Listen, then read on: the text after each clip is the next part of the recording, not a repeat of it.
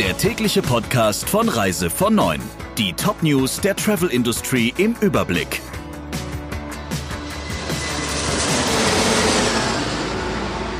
Friederike Breyer, schönen guten Morgen. Bei der Pleite eines Reiseveranstalters, wie es bei Thomas Cook der Fall war, sollen Kundengelder künftig besser abgesichert sein. Die Bundesregierung hat dazu ein Strategiepapier erarbeiten lassen. Es sieht zum einen vor, dass es bei Veranstalterpleiten eine Risikoabdeckung durch eine Versicherungslösung geben soll.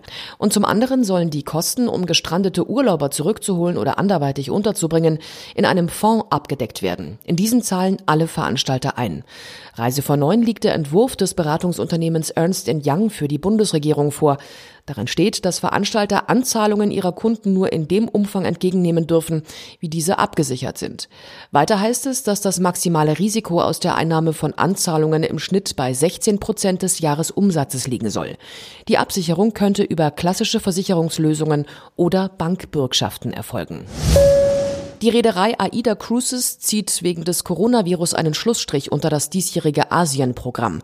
Beide Schiffe der Reederei, die AIDA Vita und die AIDA Bella, werden abgezogen und nach Hause geschickt. Die insgesamt 3300 Gäste an Bord treten dann von Bangkok aus die Heimreise an.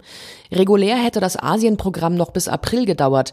Für jedes Schiff wären bis dahin noch vier Reisen geplant gewesen.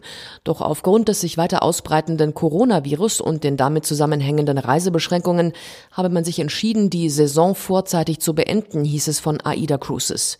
Auch TUI Cruises blickt mit zunehmender Sorge auf die Entwicklung.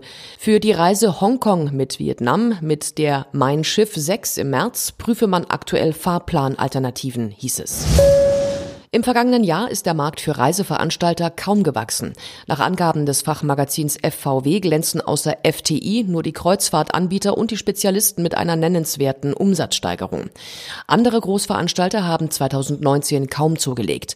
Klarer Marktführer bleibt die TUI Deutschland, deren Umsatz im deutschen, österreichischen und Schweizer Raum um jeweils ein Prozent gestiegen ist. Nach dem Aus für Thomas Cook ist die der Touristik die Nummer zwei mit einem Umsatzplus von 1,2 Prozent nach zwei rückläufigen Jahren. Auf Rang 3 des FVW-Rankings liegt die FTI Group im deutschsprachigen Veranstaltergeschäft. Sie legte im vergangenen Jahr mit einem Plus von 10 Prozent deutlich zu. Weitere Trends zeichnen sich in der jährlichen FVW-Übersicht zudem ab. Der Badeurlaub mit Fluganreise ist rückläufig, Kreuzfahrten sind weiter sehr gefragt. Sturmtief Sabine hat den Nordseeinseln schwer zugesetzt, vor allem Sylt und Wangerooge. Auf Wangerooge riss Sabine 80 Prozent des ein Kilometer langen Traumstrandes weg. Ab Mitte März sollen Laster Sand dorthin bringen, um den Strand wieder aufzuschütten. 4000 Touren werden es über sechs Wochen sein. Auf Sylt trug der Sturm entlang der rund 40 Kilometer langen Westküste das jährlich künstlich neu aufgeschüttete Sanddepot zum größten Teil ab. Das teilte das Umweltministerium in Schleswig-Holstein mit. Nur auf den Inseln Föhr und Amrum verhinderten die Schutzanlagen das Schlimmste.